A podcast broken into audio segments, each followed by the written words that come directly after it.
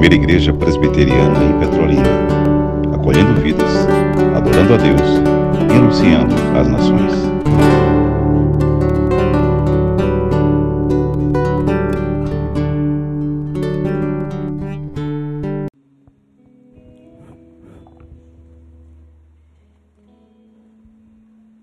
Somos uma igreja para frequentar. Somos uma família para pertencer. Então, aqueles que nos visitam nesta noite, sejam bem-vindos. Abramos a Escritura Sagrada na carta de Deus aos Efésios, o primeiro capítulo. Lerei a palavra do Senhor a partir do versículo 3.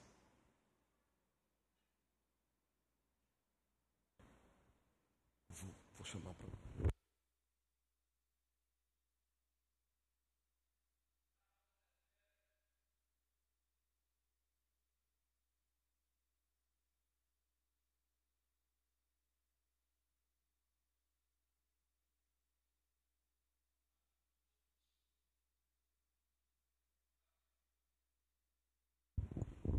A carta de Deus aos Efésios, o primeiro capítulo, a partir do versículo 3. Assim se encontra. Bendito Deus e Pai de nosso Senhor Jesus Cristo, que nos tem abençoado com toda sorte de bênção espiritual nas regiões celestiais em Cristo.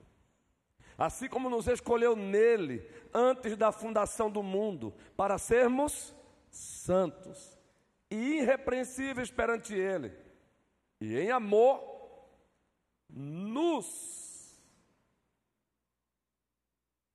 É porque eu estou acompanhando o texto que está na tela ali.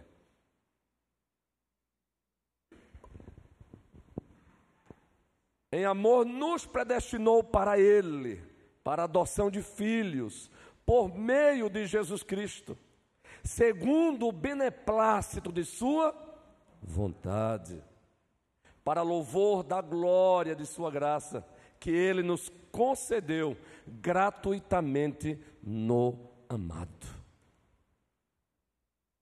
no qual temos a redenção pelo Seu sangue, a remissão dos pecados, segundo a riqueza da Sua graça que Deus derramou abundantemente sobre nós, em toda sabedoria e prudência, desvendando-nos o mistério da Sua vontade, segundo o seu beneplácito que propusera em Cristo, de fazer convergir nele, na dispensação da plenitude dos tempos, todas as coisas, tanto as do céu como as da terra.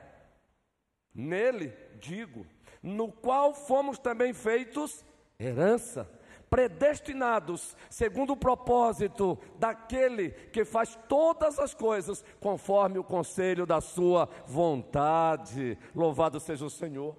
A fim de sermos para louvor da sua glória. Que coisa linda, Alexandre. Nós, os que de antemão esperamos em Cristo em quem também vós, depois que ouvistes a palavra da verdade, o evangelho da vossa salvação, tendo nele também crido, fostes, Fátima, selados com o Santo Espírito da promessa, o qual é o penhor, Mônica, da nossa herança, até ao resgate, Guilherme, da sua propriedade em louvor da sua glória. Meus irmãos, antes de prosseguirmos com o sermão, queremos fazer aqui um momento de intercessão. Que todos aqui orassem individualmente. Vamos orar pela, pela igreja do Senhor aqui no Brasil, nos quatro cantos da terra. Vamos orar pela expansão do reino de Deus aqui no Brasil e nos quatro cantos da terra. Vamos orar para que o Senhor preserve a sua igreja, firme na verdade. Para que o Senhor preserve a sua igreja, firme na verdade, especialmente nesses dias tão difíceis, com tantos ismos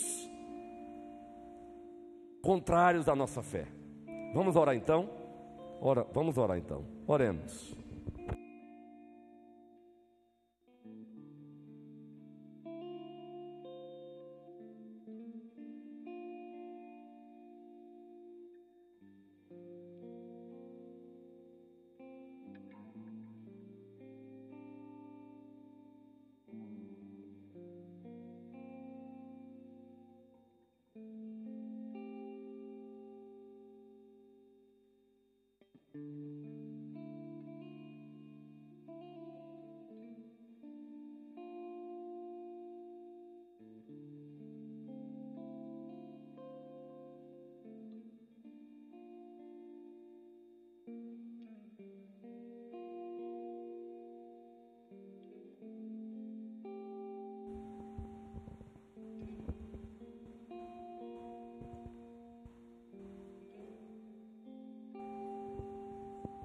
Pai nosso que estás nos céus, Deus e Pai do nosso Senhor e Salvador Jesus Cristo, preserva a tua igreja na verdade, e a tua palavra de Gênesis a Apocalipse é a verdade. É a verdade aqui no Brasil, é a verdade em todos os continentes. Preserva a tua igreja firme, que a tua igreja permaneça firme contra todos os ismos contrários à verdade, contrários à nossa fé. A fé que o Senhor nos deu, ela é supracultural, ela é supranacional. A fé que o Senhor nos deu, seja ela objetiva e subjetiva, ela está acima e deve estar sempre de tudo e de todas as ideologias. E todas as ideologias devem, devem passar pelo filtro dela. E aquelas que não passarem, que sejam demolidas para a glória e louvor do teu nome que a tua igreja prossiga expandindo o teu reino aqui no Brasil, esse país continental e também nos quatro cantos da terra. Que a tua igreja prossiga vivendo para te amar, te obedecer, te glorificar. Ainda que o preço aqui no tempo presente seja alto, mas o Senhor nos promete, e o Senhor tem cumprido a promessa, de estar conosco todos os dias até a consumação dos séculos. Assim oramos no nome de Jesus Cristo, o nosso Senhor e Salvador. Amém. Amém.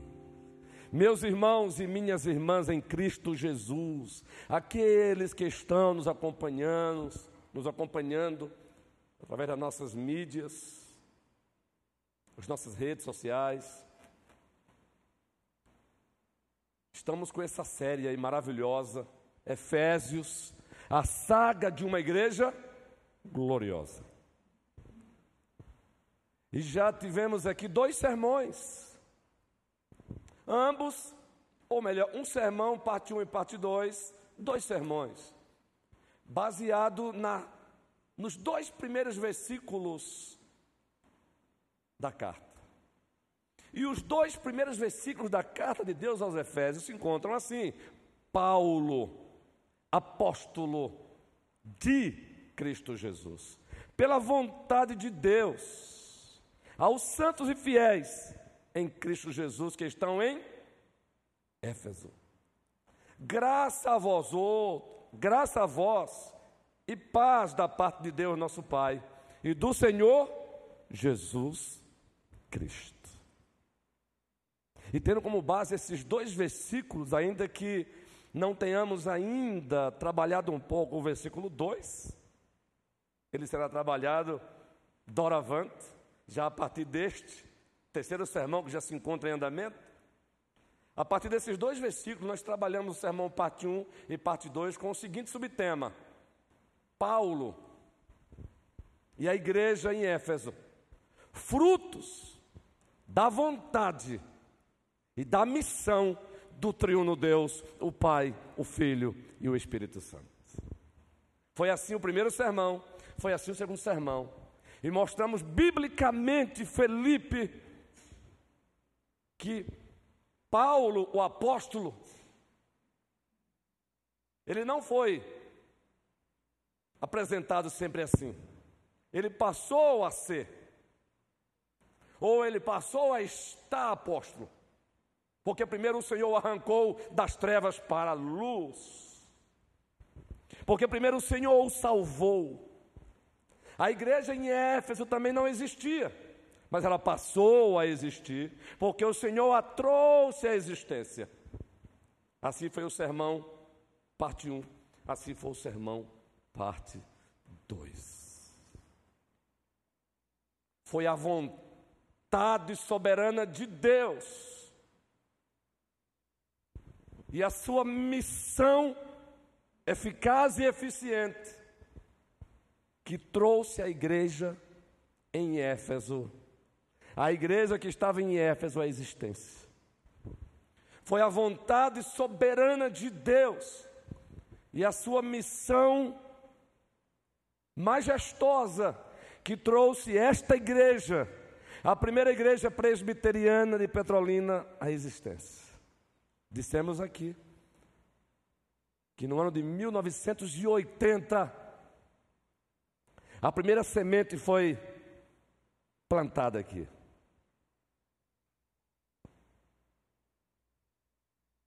Os primórdios, os primeiros momentos desta igreja.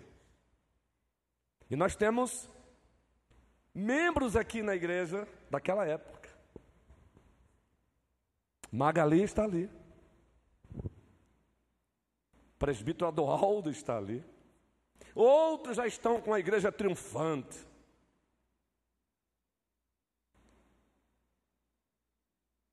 Em 1988, essa igreja foi consolidada.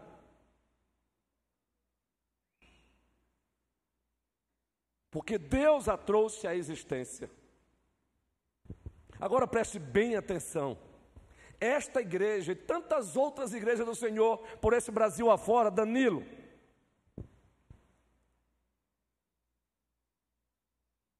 tem sido, tem tido a sua existência contestada por muitos.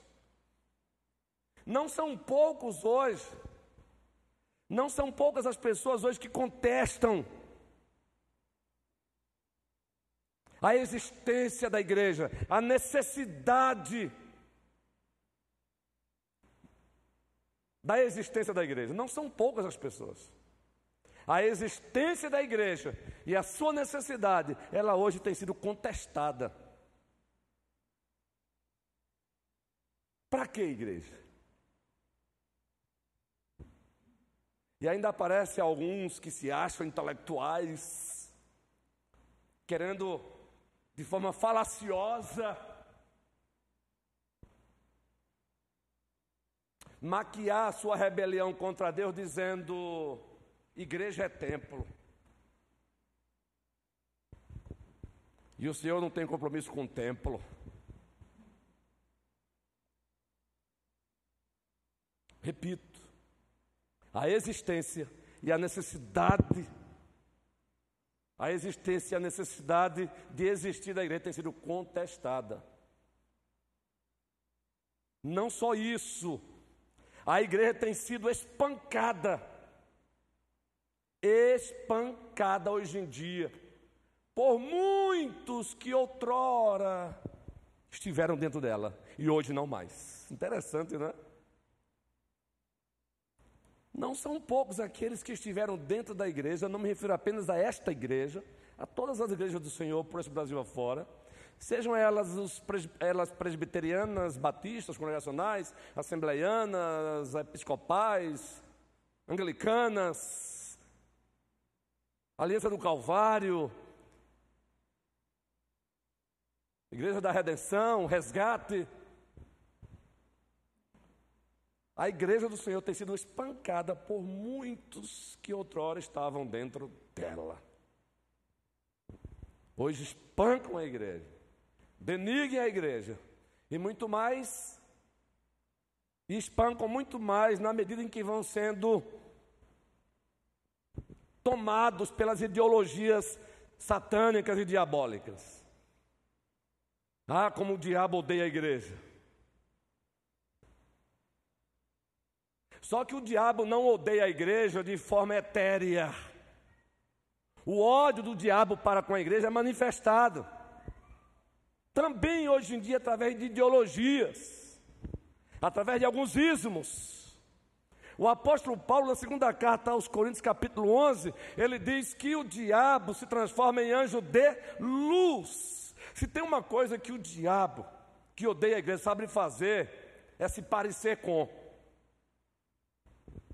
Se tem uma coisa que ele sabe é usar sofismas, falácias, pegar uma mentira e transformá-la, ou fazer com que ela se pareça, Denise, com a verdade.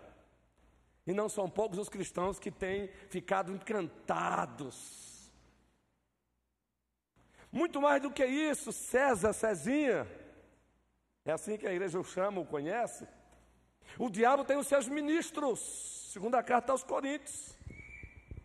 E muito mais do que isso, Simone, Paulo diz que o diabo, os ministros do diabo se parecem, se parecem com ministros da justiça. Então, meus irmãos, tomemos muito cuidado. Conversando hoje com uma missionária de Deus que já foi membro desta igreja, e ela mora hoje nos Estados Unidos, da América do Norte. Ela esteve aqui pela manhã, vocês conhecem ela, me ajude o nome dela. Cleo. Um amor de pessoa. Está voltando, parece que terça-feira.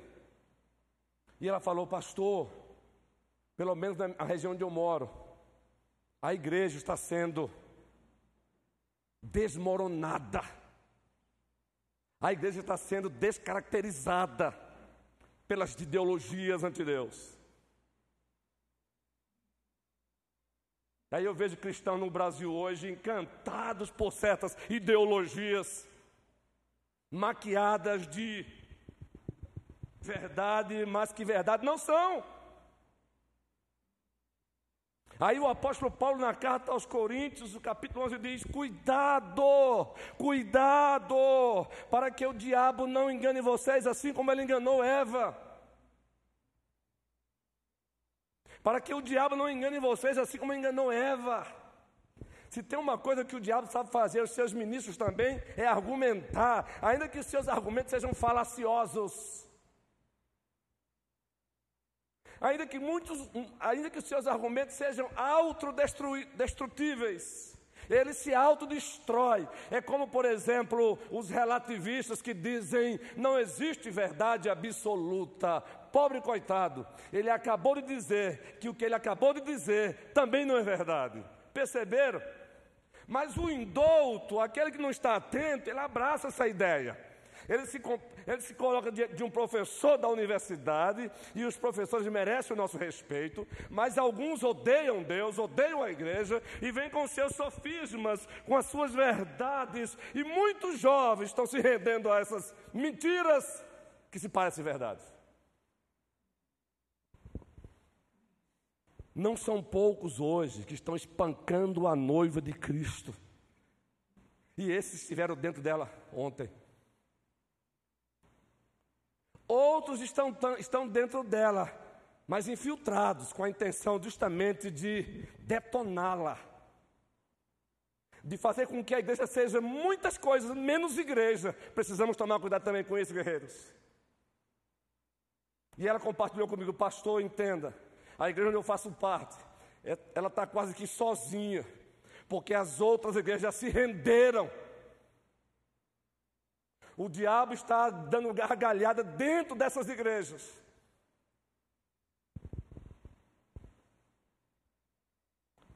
A igreja aqui e acolá, por causa dos seus próprios pecados, também tem passado por momentos difíceis. Sandra, Diácono Paulo ou Paulinho. Também tem isso. Guilherme ou Guilhermes, diácono amado Luciano. A igreja tem uma jornada também difícil, até o seu destino eterno, Daniela. Ela tem uma jornada difícil. Tão difícil que o autor secundário dessa carta, Paulo, ele a escreveu estando aonde? Ou estando onde? Numa prisão em Roma. Sua primeira prisão em Roma. Lá ele estava.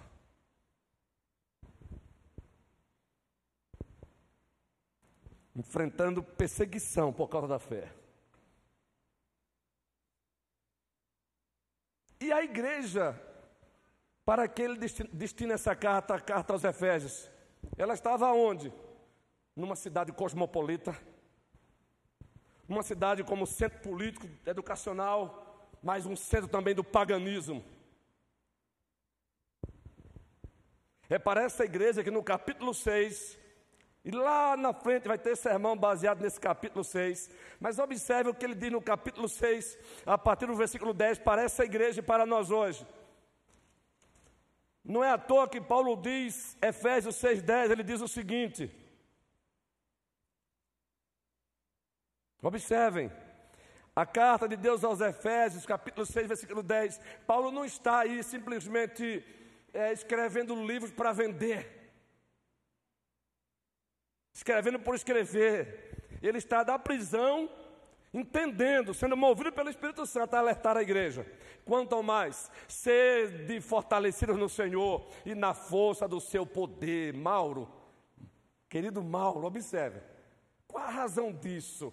Paulo, explica aí, apóstolo, ô oh, velho apóstolo, veterano de guerra, explica aí por que, que a igreja tem que se fortalecer no Senhor e na força do seu poder. Aí ele vai dar razão agora, Kennedy. Razões. Prossegue ainda convocando, não é? Revestido de toda a armadura de Deus e tal, tal, tal, para poder ficar firme contra as ciladas do diabo. Irmãos, vocês estão numa cidade onde lá é o centro também do paganismo. O imperador é adorado. Lá tem um templo dedicado à deusa Diana, uma das sete maravilhas do mundo antigo. O comércio lá era pesado, o comércio voltado para a idolatria era pesado. Cuidado, é diferente hoje. O presbítero Humberto, com frequência, entre nós pastores, entre nós colegas, diz: Nós temos que tomar cuidado com frequência, pastor, porque as ciladas do diabo são frequentes.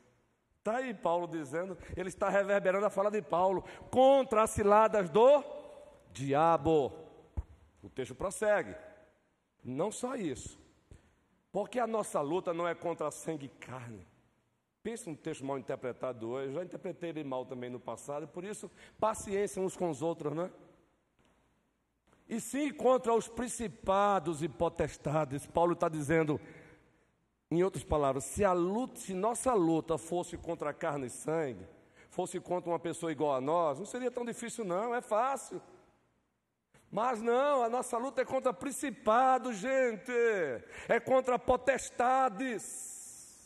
E ele vai mais além contra os dominadores deste mundo tenebroso, contra as forças espirituais do mal das regiões celestes.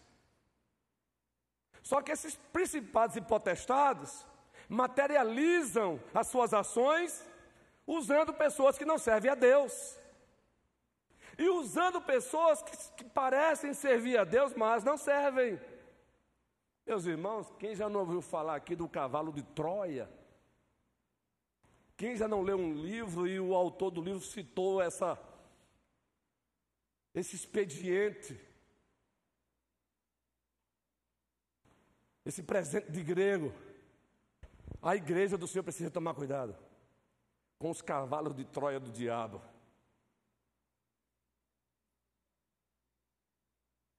Então a jornada da igreja Eva até o seu destino eterno, final, novo é uma jornada difícil. Cristo disse, Daniel, Gabi, no mundo tereis aflições. Então vejam, repetindo, a existência e a necessidade da igreja é contestada hoje em dia por muitas pessoas, muita gente contestando. Muita gente, não é, Denise? Para que igreja? Eu não preciso de igreja. Eu posso servir a Jesus sem ela. Mentira, engodo. A igreja tem sido espancada hoje em dia por muitos que no passado estavam dentro dela. A igreja aqui e acolá, por causa dos seus próprios pecados, tem passado por momentos difíceis. E como dissemos por último, a igreja tem uma jornada difícil até o seu destino final. Até chegar ao seu destino que Deus decretou. Pois bem, pois bem, Juan. Como remédio, vejam, como remédio, Marcelo, para tudo isso que falamos, o apóstolo Paulo, o apóstolo Paulo, através dessa doxologia, doxologia, desse ato de adoração escrito, ele nos oferece as bases ou os sustentáculos da existência da igreja. Como assim, pastor? Como remédio para tudo isso que o senhor acabou de falar, o apóstolo Paulo, nessa sua doxologia, doxologia é o que mesmo, pastor? É um ato de louvor a Deus, um ato de adoração, seja ele oral, seja ele escrito. Então vamos lá, repita, Senhor, pastor, o apóstolo Paulo, através dessa doxologia efesiana, que se encontra do versículo 3 até o 14, ele nos oferece bases ou sustentáculos para a existência da igreja? Sim. Primeiro perceba que é uma doxologia. O que você encontra do versículo 1 até o 14 é uma doxologia, é um ato de adoração. Paulo está adorando. Como é que ele começa o versículo 3? Como o apóstolo Paulo começa o versículo 3? Bendito o Deus e Pai do nosso Senhor Jesus Cristo. É ato de adoração, é doxologia, é exaltação. Ele está exultando: Bendito o Deus e Pai de quem? Do nosso Senhor Jesus Cristo. Aí ele começa a dar a razão da doxologia. Razão, ainda no primeiro versículo. Ele fez o que, Deus? Bendito seja o Deus e Pai de nosso Senhor Jesus Cristo. Ele parou aí. Que nos abençoou com todas as bênçãos espirituais das regiões celestiais em Cristo. Louvado seja o Senhor. Isso é um ato de adoração. Queridos, Paulo está escrevendo, ainda que alguns entendam que tinha ali uma amanuense, ele tinha ali um, alguém ajudando, ele, ele falando de alguém escrevendo, mas é Paulo o autor secundário. O autor primário é Deus, é o Espírito Santo. Mas Paulo está adorando na prisão, gente. Isso é demais. Esse homem está preso, encarcerado por causa da fé, e ele está adorando. Eu imagino o semblante dele. Bendito, escreva aí, meu filho. Se foi ele diretamente ou seu amanuense. Escreva aí, meu filho. Bendito Deus e Pai do nosso Senhor Jesus Cristo. Seu Matias, que benção, meu irmão. Bendito Deus e Pai do nosso Senhor Jesus Cristo. Que, Elaine, ele diz, nos abençoou com todas as bênçãos espirituais nas regiões celestiais em Cristo. Então, isso aqui é uma doxologia, é um ato de adoração. Pode ler que do versículo 3 ao 14, ele está agora detalhando os motivos dessa doxologia descrevendo para nós as razões que o levou a começar a carta dizendo: Bendito seja o Deus e Pai do nosso Senhor Jesus Cristo. Interessante, na carta de Deus aos Efésios, ele começa a doxologia e depois ele dá as razões. E nessas razões nós temos as doutrinas, os pilares da fé, os fundamentos da fé, a ortodoxia cristã. Na carta aos Romanos, ele começa primeiro tratando das doutrinas, o fundamento da fé. E quando chega no capítulo 11, ele pratica doxologia, a de adoração. Romanos 11, 33 diz o quê? Ó oh, profundidade da riqueza! Gente, eu imagino Paulo também escrevendo essa carta. Ele não está inerte, ele não está apático, indiferente. Ó oh, profundidade da riqueza. Os linguísticas que estudam as cartas paulinas, eles dizem que através da escrita você também transmite emoção.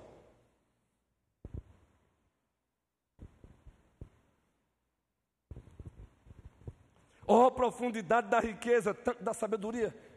Vamos relembrar esse texto com aquele corinho ou aquele refrão? Oh, profundidade. Vamos, Denise.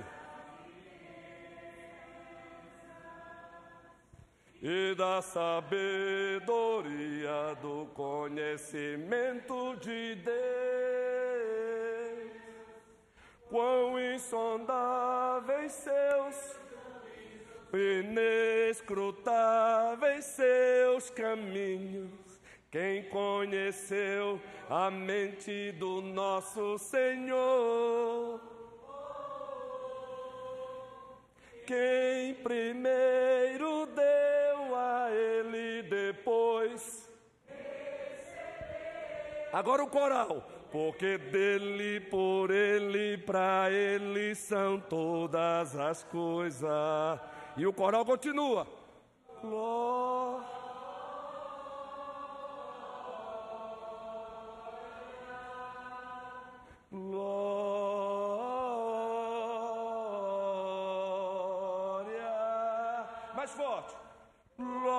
Sejam dadas.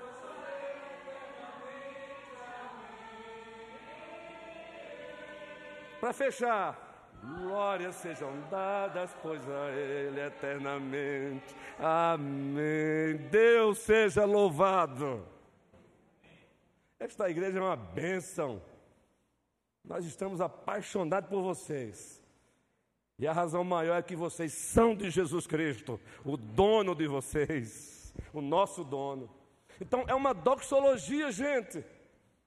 E quando Paulo agora vai descrever as razões dessa doxologia, os motivos que o motivaram a adorar a Deus através desse, desse parágrafo, que nós chamamos também de perícope, que nós chamamos também de trecho da Escritura, aí nós temos, Cezinha, as bases e os sustentáculos da existência da igreja.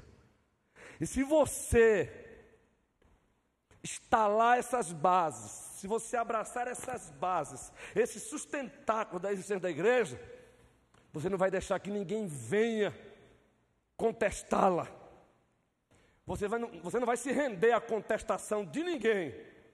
Pelo contrário, você vai procurar ajudar a esses que estão tentando contestá-la. Você não vai fazer coro com esses que estão espancando a noiva de Cristo.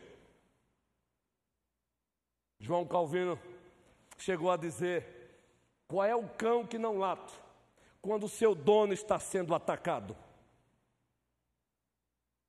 Pois bem, nós devemos latir como cãezinhos de Jesus Cristo quando a sua verdade é atacada, quando a sua noiva é atacada, muito especialmente nós pastores, nós bispos, nós presbíteros, que arranquem as nossas cabeças, mas temos a certeza que receberemos elas de volta no novo céu e na nova terra. Receberemos elas de volta e glorificadas no novo céu e na nova terra. Eita! Eu não sabia que pastor presbiteriano também prega assim com tanta empolgação, prega. Muito especialmente quem conhece o que é fé reformada de fato. Nós temos razões, N razões, para ser uma igreja vibrante, empolgante, alegre, contagiante. E essa razão tem nome. E essa razão é uma pessoa, porque Ele é o centro dela, Jesus Cristo. Ele é o dono dela, Jesus Cristo. A igreja existe para Ele, Jesus Cristo. Agora observem, como todos os comentaristas fazem, qualquer comentário bíblico que você pegar, eles vão pegar o versículo 3 até o 14 e vão dividir em três partes, porque o próprio texto está dividido assim. Propositadamente. Observe como é que Paulo encerra do versículo 3 até o versículo 6, aí você percebe que existe uma didática aí. Observe o versículo 6 da carta. Como é que Paulo termina o versículo 6? Para o louvor da glória da sua graça, que nos deu gratuitamente no amado. Reforçando a doxologia, que ele começa no versículo 3. Versículo 12. Como é que ele encerra agora essa outra parte do versículo 12? O que é que diz o texto? A fim de sermos para o louvor da sua glória, nós os que havíamos esperado em Cristo. E como é que ele encerra a última parte desse texto aí? O 14, a última parte do versículo 14. É o penhor da nossa herança, até o resgate da sua propriedade, em louvor da sua glória. O versículo 6, para louvor da sua glória. O 12, para o louvor da sua glória. O 14, para o louvor da sua glória.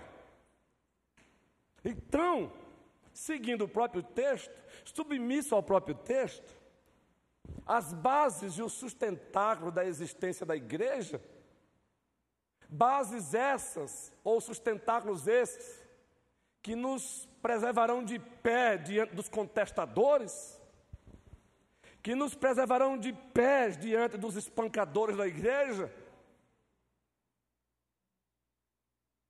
que farão com que a igreja não recue, mas avante diante dos Golias que tentam demoli-la.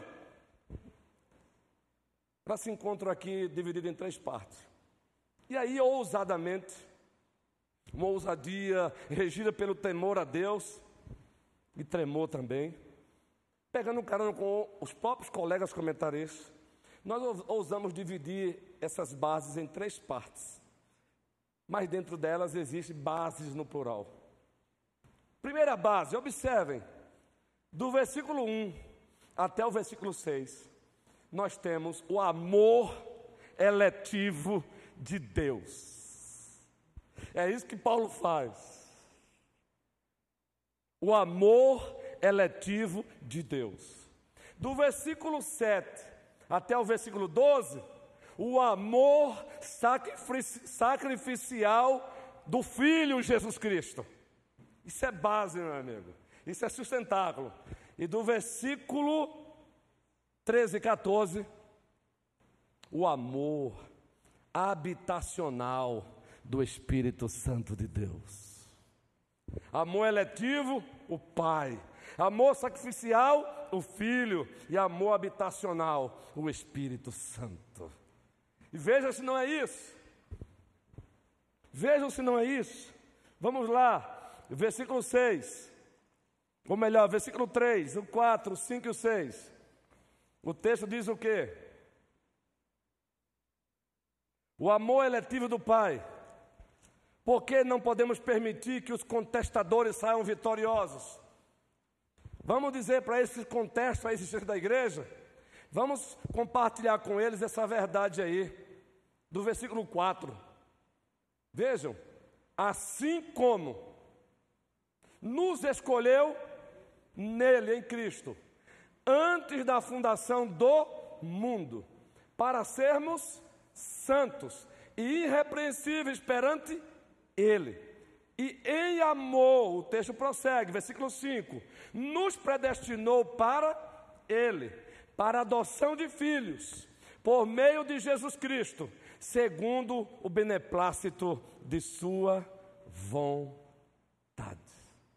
Aí ele encerra a parte aí, para louvor da glória de Sua graça, que Ele nos concedeu gratuitamente no amado.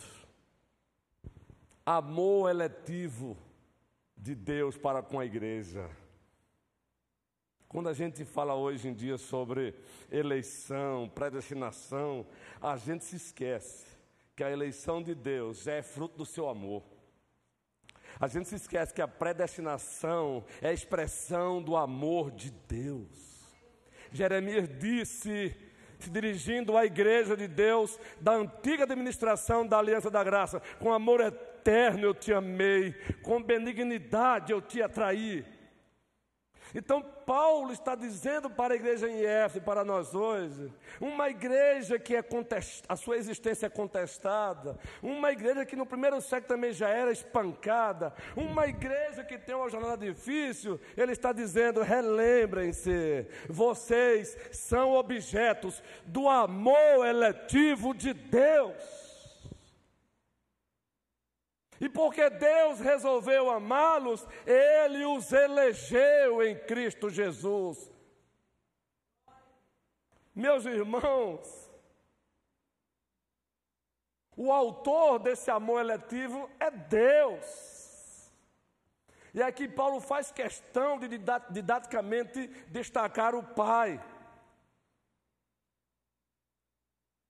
Paulo, com muita frequência, na segunda carta aos Tessalonicenses, capítulo 2, versículo 13, ele fala dessa, desse amor eletivo de Deus. Porque ele resolveu nos amar, ele nos elegeu. Ele nos elegeu para sermos objetos do amor dele. O amor de Deus não tem nada a ver com essa descrição que diz por aí: o amor é cego. O amor de Deus não é cego. O amor de Deus enxerga e enxerga muito bem. O amor dele é soberano. O amor dele é eterno. Então, Paulo está dizendo para a igreja de Éfeso: não deixem ninguém contestar a vossa existência. E não deixemos hoje ninguém contestar a existência desta igreja ou de quaisquer outras igrejas do Senhor. Sabe por quê? A igreja é objeto do amor eletivo de Deus. O autor desse amor eletivo é o próprio Deus. Na primeira carta do apóstolo João, Paulo disse que Deus é amor. Ai, como ele ama essa igreja. E como ele ama a igreja. Por isso não podemos, em nome da nossa boa imagem, em nome do politicamente correto, deixar que as pessoas espanquem a igreja. Que os ministros do diabo desdém da igreja, ou que se infiltre dentro dela, para estabelecer as suas ideologias satânicas e diabólicas. Nós queremos unidade mas uma unidade na verdade, e a verdade é a palavra de Deus. O autor dessa, desse amor eletivo, Deus, nós sabemos disso, a carta diz, está aqui, como também nos elegeu nele. O autor foi ele, soberanamente, incondicionalmente, graciosamente O tempo dessa eleição, o amor eletivo de Deus, não é plano B, não é plano C para Deus. O amor eletivo de Deus é plano de Deus. E que ninguém jamais vai frustrá-lo. Ele elegeu esse amor eletivo, ele foi decidido antes da fundação do mundo. O texto diz como também nos elegeu nele quando? Antes que ele trouxesse a existência aos céus e à terra. Como alguns comentaristas falam e outros reverberam, o universo estava ainda dormindo na mente de Deus. Ele já resolveu nos amar e nos eleger, ou nos eleger para que por ele fôssemos amados. Louvado seja o Senhor. Deus ama a sua igreja, por isso ele a elegeu. Ele a elegeu para que ela usufrua do seu amor. Quando antes da fundação do mundo, nós não somos, não somos plano B de Deus. Nós não somos plano C. Nós não somos construção social de ninguém. Nós somos frutos da vontade soberana de Deus e da sua missão majestosa. Por isso não vamos deixar que ninguém venha aqui questionar a necessidade da existência da igreja. Ninguém. É por isso que nós, pastores e a igreja também, devem se debruçar na palavra, ler bons livros. Para seguindo a orientação de Paulo também na carta aos Coríntios, capítulo 10, segunda carta, levar cativo todo pensamento a Cristo.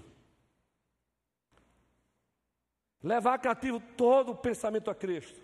Por isso nós recomendamos, jovens, jovens, nós recomendamos, se vocês puderem fazer, façam um curso de apologética que o Instituto Reformado está oferecendo. Esse instituto é aqui, tem como diretor o reverendo Marcelino. E sabe quem é o professor dessa cadeira? O reverendo Ronaldo Vasconcelos. Só para que você identifique quem é o Ronaldo Vasconcelos, ele é genro de um pastor, homem de Deus, muito conhecido por nós, o reverendo Augusto Nicodemos. Faça esse curso, é online. Você faz o seu horário, vale a pena, apologética. Apologética, apologética, você está aqui pela primeira vez, você está aqui pela primeira vez, talvez nunca tenha escutado essa palavra, apologética, apologética. Ah, eu vou chegar em casa, vou pegar um dicionário, vou pesquisar. Então já vou adiantar para você numa linguagem bem simples. É a disciplina que ensina você a defender a fé. A igreja foi chamada para defender a sua fé sempre. E olha, presbíteros, colegas de ministério, esses dias a igreja está sendo chamada por Deus para levantar essa bandeira da apologética, da defesa da fé, porque os ataques estão sendo ferrenhos e sorrateiros. Já ouviram aquela, aquele ditado: se você não pode contra o inimigo, junte-se a ele, Raquel? Pois saibam os senhores e as senhoras que a história da igreja narra Carlos Cavalcante. Ou, é, Alencar Cavalcante não. Não, Carlos Alencar. já botei Cavalcante em Carlos aí. Carlos Alencar. Quem é Cavalcante aqui? Cosmo. Carlos Alencar. A história nos mostra, meu irmão. Silvio, Rúbia, a história nos mostra que a igreja ela vacilou mais no campo da sedução do diabo do que pela espada. O diabo tem duas estratégias para destruir a igreja: ou a espada, que representa a perseguição feroz contra ela, mas ele sabe que a arma principal dele não é a espada. Porque a espada, como já dizia Tertuliano, quanto mais sangue se derrama da igreja, mais ela se multiplica. Quanto mais sangue o sangue da igreja é a semente. O sangue dos cristãos é a semente que a faz crescer, já dizia Tertuliano, um servo de Deus do passado. Mas o diabo sabe que a outra estratégia é a melhor, a sedução. Hoje nós temos aí cristãos, dito cristãos, nos chamando aí para fazer é, para ter amizade com a defesa pró-aborto. Qual é o problema? Nós temos cristãos aí querendo dizer que a igreja deve também levantar a bandeira do libera as drogas. Qual é o problema? Vai perguntar à mamãe que viu a sua filhinha sofrer definhando por conta dos efeitos das drogas. Vai perguntar à mamãe. Ah, temos que acabar com propriedade privada. Vai perguntar ao Criador dos céus e da terra, que estabeleceu um dos mandamentos: não furtarás. Só existe furto porque o furto você roubou de outro.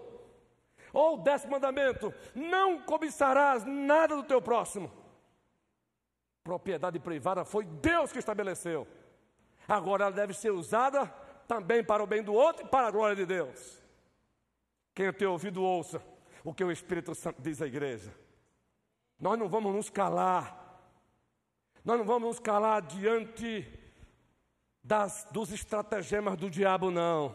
Sabedoria, prudência, mas nos calar, não. Pastores amados, todos atentos. Nós estamos numa guerra santa. Só não vamos usar a armadura do mundo. A armadura Deus já nos deu, Efésios 6,10. Mas nós vamos usar. A igreja de pé, a igreja marchando. Marcha, sim, avante. Marcha, sim, seu pendão real. Sim, avante. Aí o coral.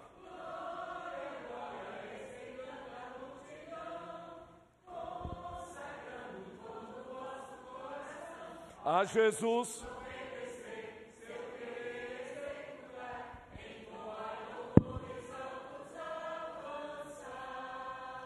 Marchemos para a glória de Deus.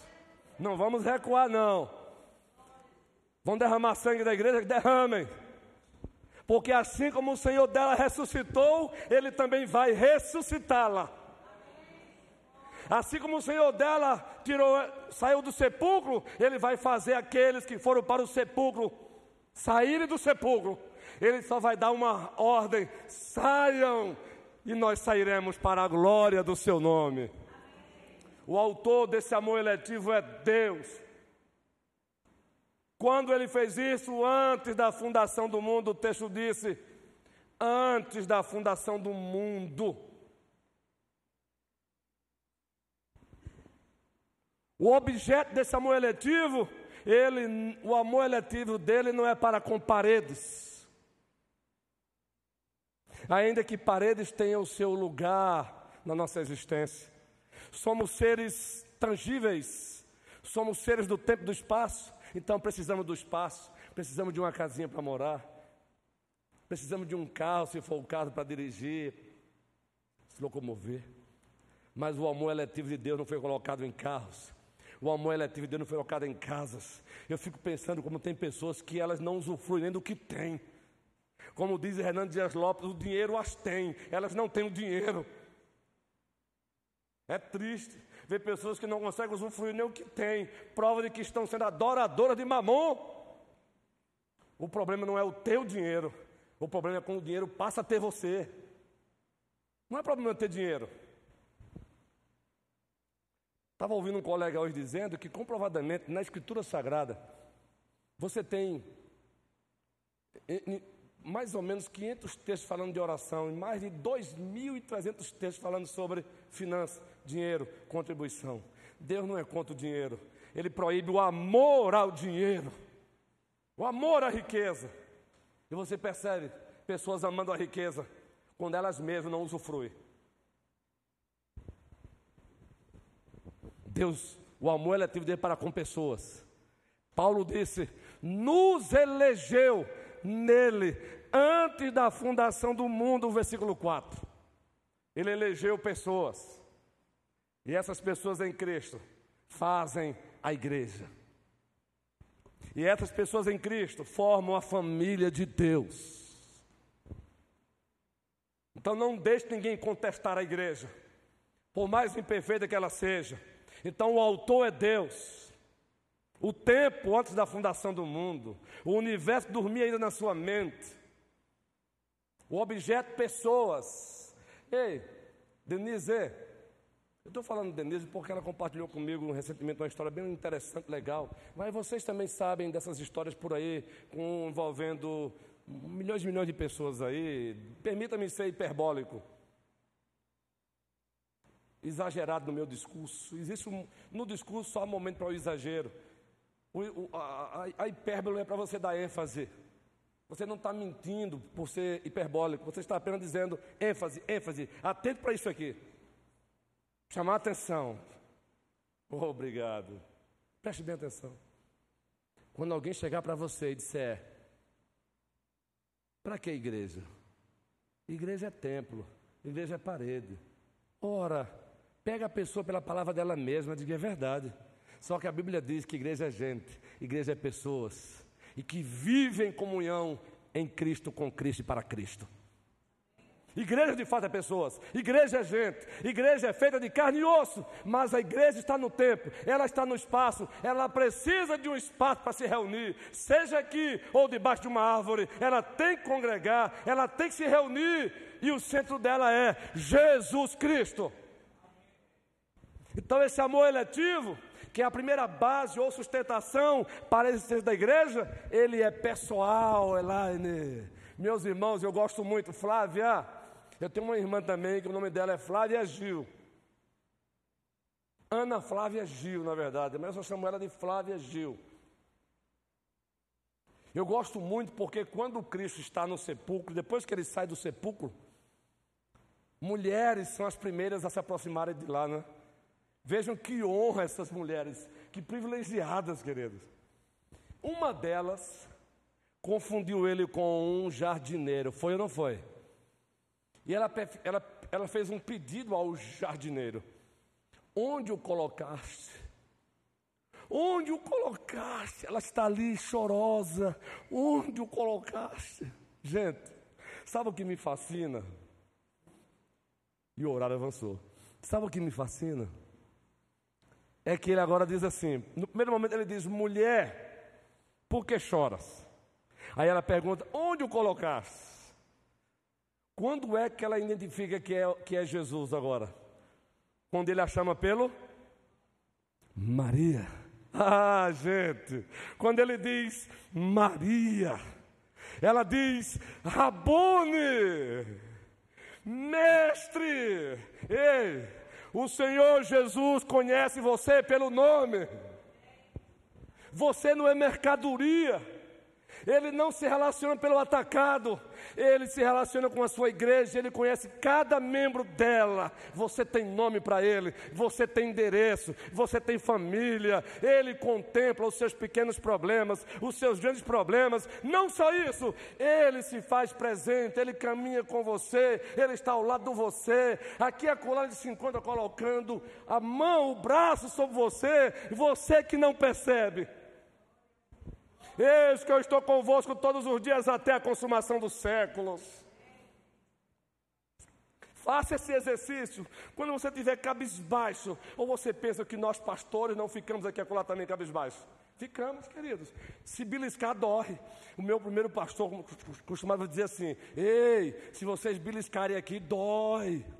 Ele estava dizendo o seguinte: Eu também sou de carne e eu também tenho um endereço, eu também tenho família, eu também tenho um sonho, eu também tenho um projeto, eu também choro, eu também desanimo aqui a colar. Aí sabe qual é o exercício que eu faço quando eu estou assim? Eu sei que é obra do Espírito Santo iluminação. Eu começo a me lembrar desse texto, eis que eu estou convosco todos os dias até a consumação dos séculos. Aí começa a vir mente Apocalipse 1, quando João ao contemplá-lo glorificado, cai sobre os seus pés, cai como morto. Ele se aproxima, coloca a mão direita sobre João e diz o quê? Não temas. Eu sou o primeiro, eu sou o último. Eu estive morto, mas eu voltei a viver. E eu tenho a chave da morte do inferno. Você sabe o que é que eu faço? Eu fecho os olhos. E eu não estou pecando em fazer isso. Eu estou usando a imaginação para aplicar o que ele prometeu. Eu imagino ele do meu lado dizendo: Eu estou com você, não tema. E aí, quem não me conhece vai perceber que esse cara está doido. Daqui a pouco eu estou sorrindo. Daqui a pouco eu estou dando aquela, aquele sorriso sem sorriso. Sabe aquele sorriso sem sorriso? É quando você abre os seus lábios, mas não pode expressar em sons. Aí eu começo a sorrir, porque de fato não é ilusão. Ele está do meu lado dizendo: Não temas, porque eu estou com você. Louvado seja o Senhor! Primeira Igreja Presbiteriana de Petrolina, o dono de vocês, o nosso dono, ele está conosco, ele está no meio da igreja, ele anda com a igreja, ele caminha com a igreja, ele supervisiona a igreja, ele não tira os seus olhos da igreja.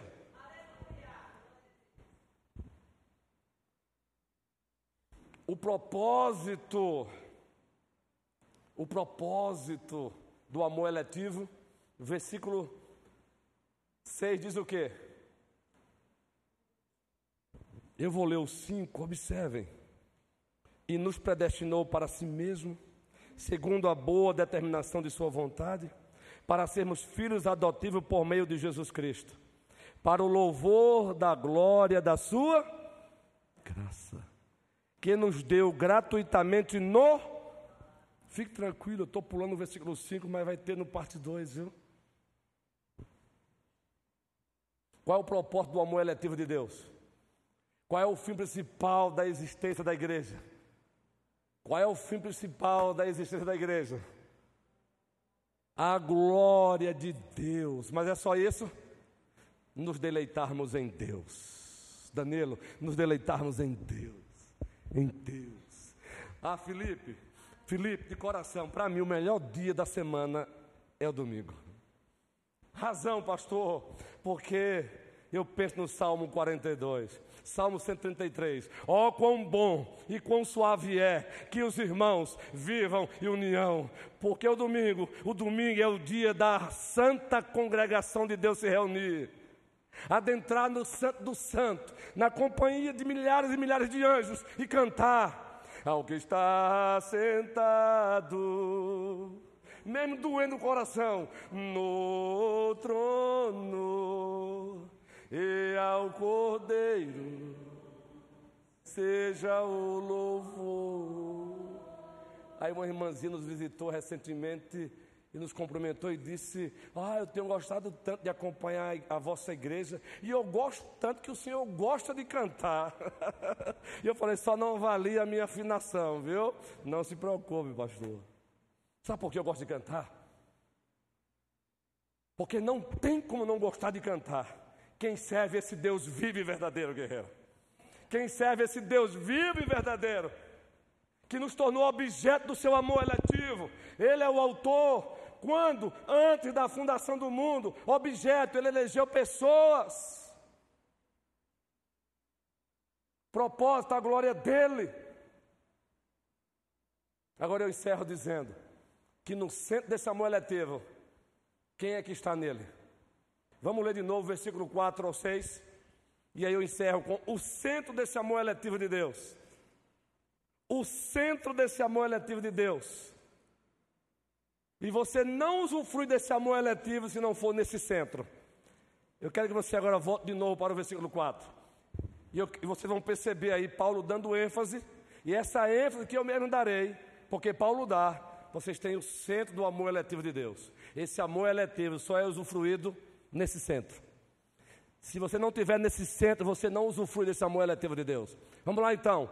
Como nos escolheu? ênfase nele. Parte 1. Antes da fundação do mundo, para sermos santos e irrepreensíveis, ênfase perante Ele. Número 2. E em amor, nos predestinou para ele. Número 3. Para adoção de filhos por meio de. Número 4. Jesus Cristo. Segundo o beneplácito de Sua vontade.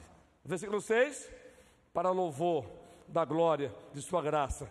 Que Ele nos concedeu gratuitamente em quem? No amado. Quantas vezes? Cinco vezes, não foi? É nele, para ele, no amado, nele, para ele. Esse amor eletivo de Deus, Juan, só pode ser usufruído quem conhece e reconhece Jesus Cristo como Senhor e Salvador das suas vidas. Querem ser objeto desse amor eletivo de Deus? Então corram para Cristo. Ah, mas já estou em Cristo. Então permaneça em Cristo. É nele é para Ele, é no amado, é em Cristo. Por isso, Atos 4,12, Pedro disse: não há salvação fora de Cristo. Cristo é o centro, é a espinha dorsal do amor eletivo de Deus. E eis aí a base, uma das bases para confrontarmos esses que contestam a existência da igreja.